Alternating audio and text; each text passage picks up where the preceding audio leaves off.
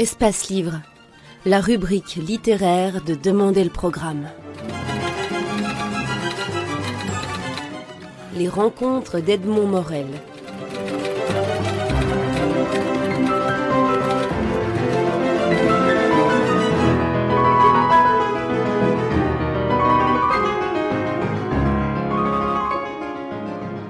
Philippe Bouvard, vous publiez un, récit, un grand reportage euh, de l'au-delà intitulé Je suis mort et alors.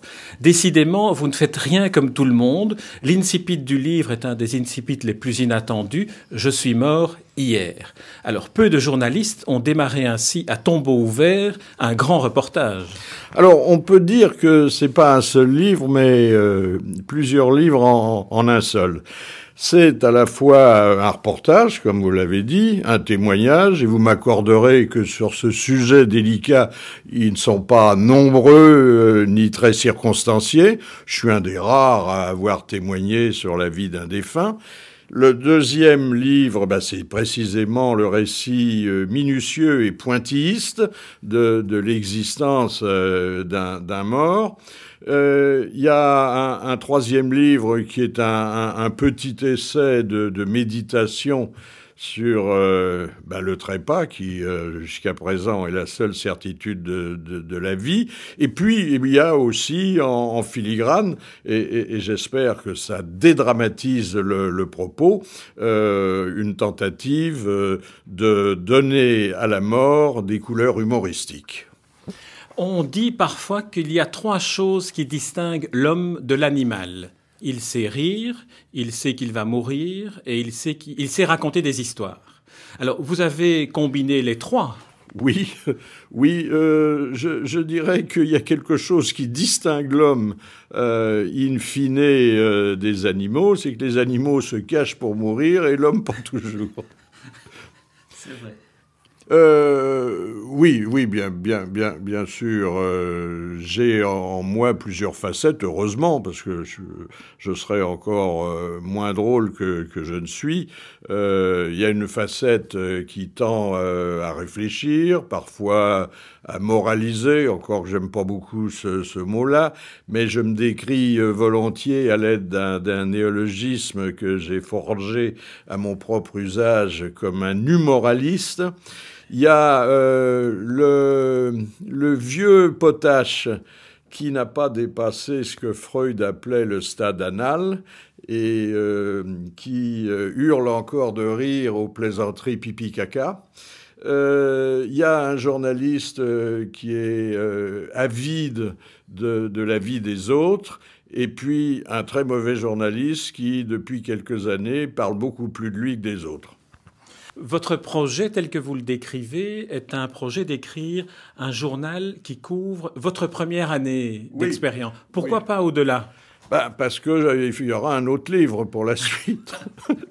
Et parce que euh, je me suis rendu compte à l'usage, enfin à l'usage, comme je ne l'ai pas vécu en, descendant euh, pendant les deux mois d'écriture de ce livre au fond de, mon caveau de famille, en m'immergeant euh, dans, dans, cette idée que j'étais déjà plus vivant mais qui subsistait en moi euh, euh, quelques minutes par jour, euh, un, semblant d'activité cérébrale, je me suis rendu par, compte que la, vie d'un défunt était abominablement répétitive. Et elle est répétitive dans l'éternité. Et, donc, euh, euh, bah, euh, il fallait pouvoir varier un petit peu les, plaisirs. Que, comme j'avais prévu que dans mon cercueil, ça faisait partie de mes dernières volontés, on installe un dictaphone que, qui me permette de, de, détailler des impressions que l'éditeur viendrait chercher contractuellement au bout d'une année que j'avais prévu euh, euh, en plus que dépasserait de, ma dalle de marbre euh, un petit périscope équipé d'un micro, mais que j'avais oublié de demander qu'on m'installe la télévision. Oh, vous savez, les soirées d'éternité sont longues. eh ben, je me repasse le film de ma vie, ce qui est la, si vous voulez, c'est la télévision du défunt, ça. la possibilité de se replonger, et, à ce moment-là, dans les meilleurs moments d'un passé qui vient de se terminer. Oui, on y reviendra. Mais auparavant, je reviens sur les accessoires que vous avez souhaité emporter dans votre caveau. Il manque un, objet, me semble-t-il, qui serait un livre. Pourquoi est-ce que vous n'avez pas prévu de livre? Oui, bah, euh, oui, j'aurais pu, bien sûr, mais parce que alors le livre euh, exige, alors non, non seulement que euh, fonctionnent certains sens euh, qui peut-être serait altéré par le trépas. Si vous pouvez écrire, vous pouvez lire quand même. Mais encore un certain éclairage. Il n'y a pas d'éclairage dans la boîte. Euh, en, plus des proportions pour ranger toute cette littérature française du 19e siècle que, j'affectionne et qui, vous me l'accorderez, ne peut pas tenir dans, un simple cercueil, puisque chez moi déjà, euh, ça remplit toute une bibliothèque. Mais on pouvait imaginer, je ne sais pas moi, que, que, vous, que vous prendriez Montaigne, allez, par exemple. Est-ce que, est que ça vous conviendrait? Oh, c'est pas ce que j'emporterais, Montaigne. Non, non, non, non. J'emporterais d'abord Flaubert, j'emporterais Maupassant, j'emporterais certains auteurs que j'ai beaucoup aimés dans ma jeunesse et qui sont aujourd'hui euh, des auteurs mineurs ou complètement oubliés, euh, comme Alphonse Daudet. J'emporterai Stendhal, j'emporterai le père Hugo. Non, non, non, mais attendez, vous vous rendez compte, euh, il me faudrait la moitié du père Lachaise. Alors sur Stendhal, euh, j'ai découvert que dans, deux allusions que vous dictiez vos livres, notamment celui-ci. Stendhal a dicté La Chartreuse de Parme à son secrétaire en 15 jours. Est-ce que pour ce livre-ci, euh, le fait de le dicter n'a pas été... Non, alors j'ai très peu dicté. J'ai dicté, euh, sur les quelques 50 livres que j'ai publiés précédemment, j'ai dicté ce que j'appelle les, bouquins qui ne sont que des articles de 300 feuillets, c'est-à-dire des témoignages ou des digressions euh, de journalistes qui ont été développés pour répondre au format livresque. Mais dès qu'il s'agit d'une écriture euh, romanesque, il faut que ça passe par l'écriture. Et, je dirais même, parce que bon, je suis de la vieille école, et parce que je crois qu'il faut que euh, la, pensée transite euh, par le stylo vers le papier, qu'il y ait un effort physique pour, pour la transcription, il faut qu'il y ait une véritable écriture à la main et qu'on ne tape pas sur un clavier. Je, sais que Georges Siménon a été le, premier à, taper ses romans euh, à, la machine, à écrire, parce qu'à l'époque, il n'y avait pas d'ordinateur. Alors, euh, bon, il a du génie, euh, mais il n'a pas de style. Et il n'a pas de style parce que, ou, il a un style volontairement dépouillé, parce que justement, il n'écrit pas. moi, j'ai hérité des grands écrivains l'ambition, sinon euh, la, faculté d'écrire comme eux, euh, d'avoir un style qui euh, respecte un certain rythme, le, sens de la période. Je ne vois pas le pouvoir le faire devant un clavier d'ordinateur. Je ne vois pas. Hein. Alors donc, à ce moment-là, on ne dicte pas, ou quand on dicte certains passages, euh, on, les relit et on les corrige au moins une dizaine de fois. Mais euh, voyez Flaubert dans, la collection euh, Guillaume Budet, Madame Bovary, il y a 13 moutures différentes. Hein bah, Madame Bovary. Oui, d'ailleurs, quand vous avez publié votre premier roman, et là, je, vous cite, euh, vous, aviez quand même dit comme, euh, comme Victor Hugo à propos de Chateaubriand, je voudrais être Flaubert. Oui, je voudrais être Flaubert. Ben, une fois que je suis mort, je suis Flaubert, puisqu'il est mort aussi. On, sourit toujours avec vous, mais je me suis quand même demandé, en, en lisant votre livre, si vous n'aviez pas, malgré tout, adopté euh, cette fois-ci une posture qui n'est plus une posture de jeu, mais qui est un peu celle du, clown qui est devant son miroir, il se démaquille, et vous dites certaines choses qui sont très émouvantes, comme quand vous parlez de, votre mère et de votre père adoptif. Oui, alors euh, j'ai fait, et c'est mon, dernier livre qui s'appelait Portrait pour la galerie, euh, pour, donnait le, portrait de 140 célébrités que j'avais approchées professionnellement et puis amicalement. Alors je me suis dit, il faut quand même qu'un jour je fasse mon propre portrait, puisque je me connais beaucoup mieux, euh, enfin je crois, que ceux que, que j'avais euh, euh, décrits précédemment. Et quand on se décrit, on, ne peut pas faire l'impasse sur sa, sa, petite enfance, surtout quand on estime, d'ailleurs à tort, parce que toutes les enfances finissent par se ressembler, qu'on euh, a eu euh, un sort un peu particulier dans une famille qui n'était pas totalement atypique. Et puis, et puis, je suis passé à côté de beaucoup de choses, et notamment des religions. Et, je continuerai d'ailleurs, parce que je tiens à Dieu pour euh, dans le meilleur des cas, une hypothèse euh, psychosomatique. Mais, mais, euh, j'ai voulu me confesser pour la première fois de ma vie. Or, je ne me suis jamais confessé à personne. Je me suis pas confessé parce que euh, je, fuyais les ecclésiastiques, qui étaient des ambassadeurs de Dieu incapables de présenter leur lettre de créance. Et je ne me suis pas confessé à, à, mes amis parce qu'ils s'intéressaient pas beaucoup à ce que je faisais et que euh, moi, j'étais là pour les faire parler les autres et les écouter. Donc, j'ai un passif énorme de confidence. Hein, et, puis, je me suis dit, euh, bon, j'ai 80 ans, c'est maintenant ou jamais. J'essaye encore l'image du clown, mais d'une autre manière. Euh, lorsqu'on regarde le clown sur un chapiteau de cirque, on s'aperçoit que c'est lui qui fait mieux que tous les autres tous les exercices. Il est meilleur acrobate, meilleur jongleur. Et vous, vous avez dans ce livre une espèce de, dérision à votre égard qui, fait que vous donnez l'impression que vous pensez que vous n'avez rien fait de votre vie. Il y a deux sortes de clowns. Hein il y a l'Auguste et puis il y a le clown blanc. Alors, il y en a un qui réussit tout et un qui réussit rien. Euh, je suis plutôt dans la peau de celui qui a d'énormes chaussures, un nez tout rouge et qui rate tous ses tours. Oui, pour bien les rater, il faut être capable de les réussir et de faire semblant de les rater. Oui, très, très, très souvent d'ailleurs, les prestidigitateurs font semblant de rater les premiers tours pour donner du prix à ceux qui réussiront.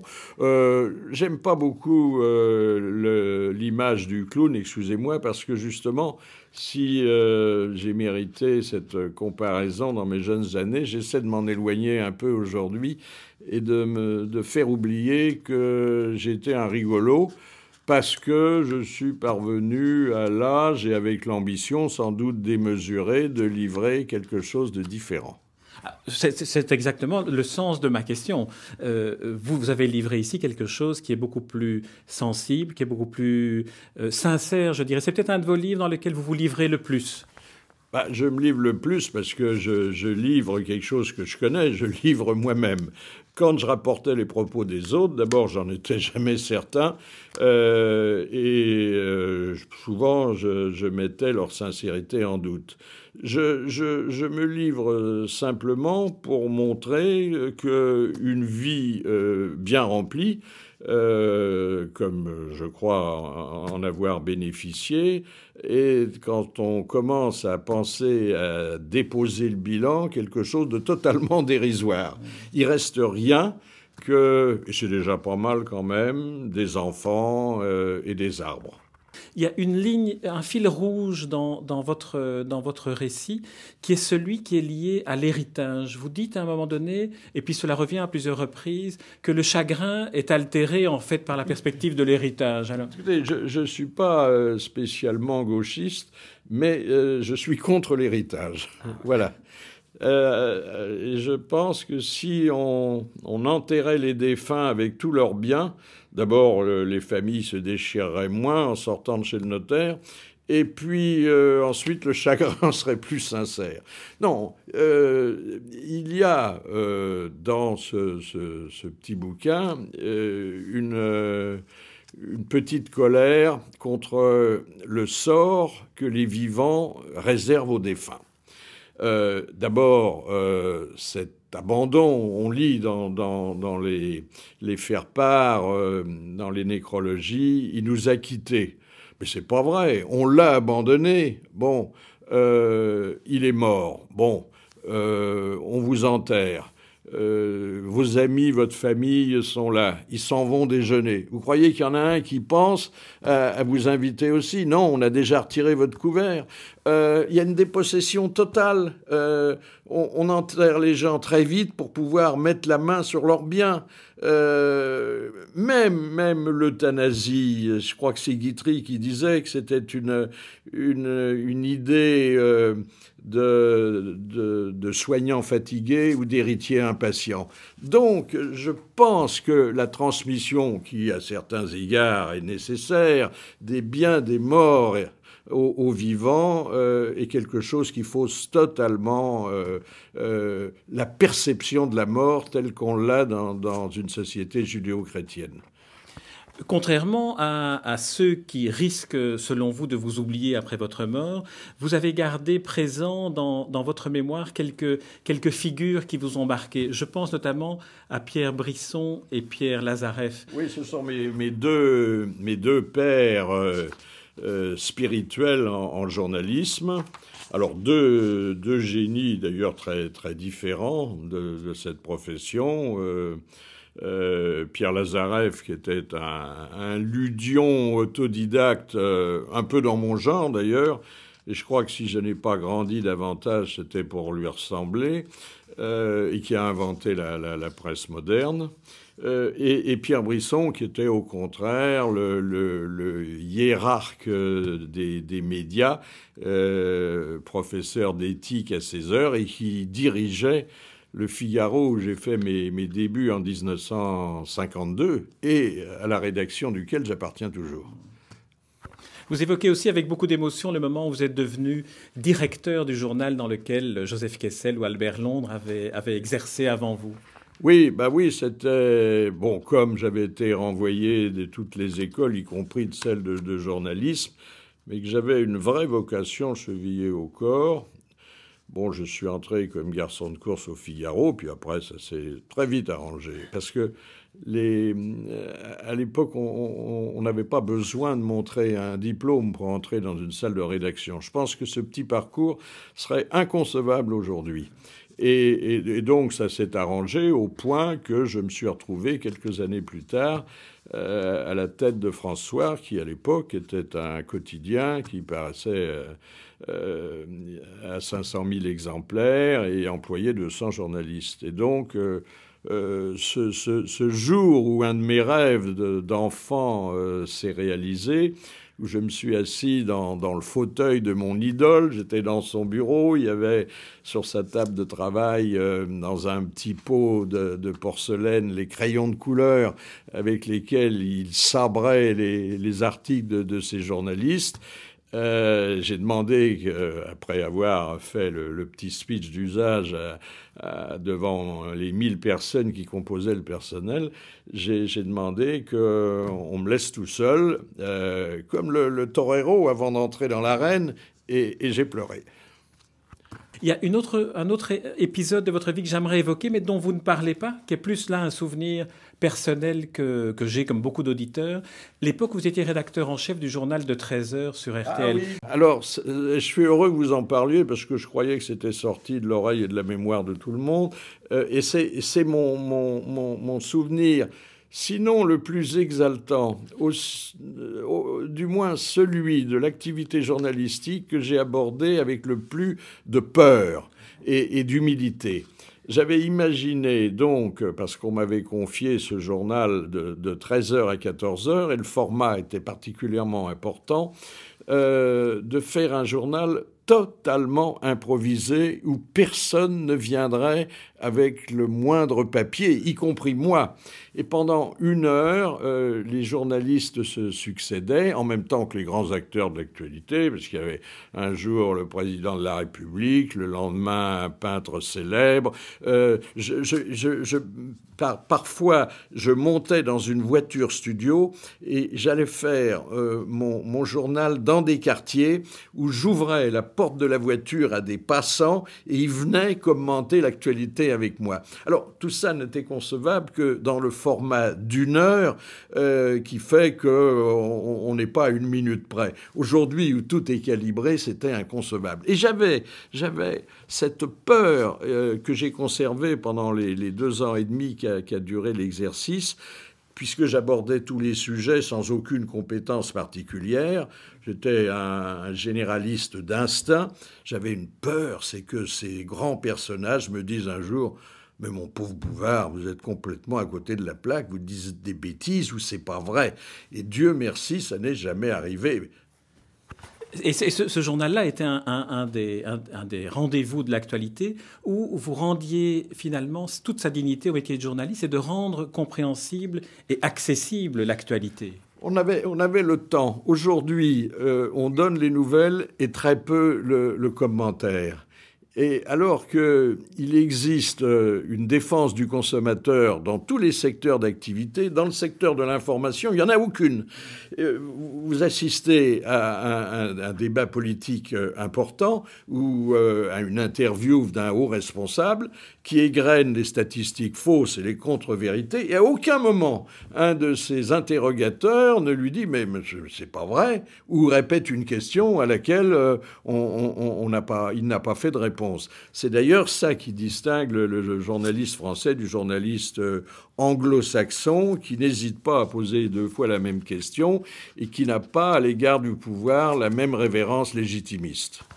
Philippe Bouvard, lire votre livre est un, vrai, un vrai bonheur. Euh, il y a un chapitre que nous n'avons pas abordé, c'est votre vie sexuelle trépidante, mais là je laisse au lecteur le soin. Si, La, femme est euh, l'avenir de l'homme, elle est le passé de l'octogénaire. Alors, euh, je vous remercie beaucoup aussi de n'avoir pas pris un, être, un air pénétré pour répondre à des questions idiotes, ce que vous redoutez. Donc, je me dis que mes questions n'étaient peut-être pas idiotes. non, non, pas du tout. Non, non, non. Et vous savez, euh, alors là, je voudrais citer euh, le mot d'un des premiers personnages que j'ai pu interviewer. Il se nommait Art Buchwald. C'était un, un, grand humoriste, journaliste, chroniqueur américain. Et avant que je m'assoie devant lui pour poser ma première question, il m'a dit Monsieur Bouvard, quand un journaliste pose une question avec un autre journaliste, c'est un peu comme quand on danse avec sa sœur. Merci Philippe Bouvard et j'espère que le paradoxe ne s'appliquera jamais à vous. Vous dites c'est seulement en me taisant que je vais mourir, donc surtout ne vous taisez jamais. Merci à vous.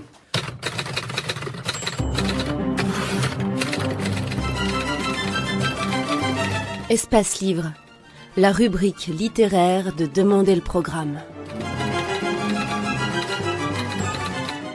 Les rencontres d'Edmond Morel.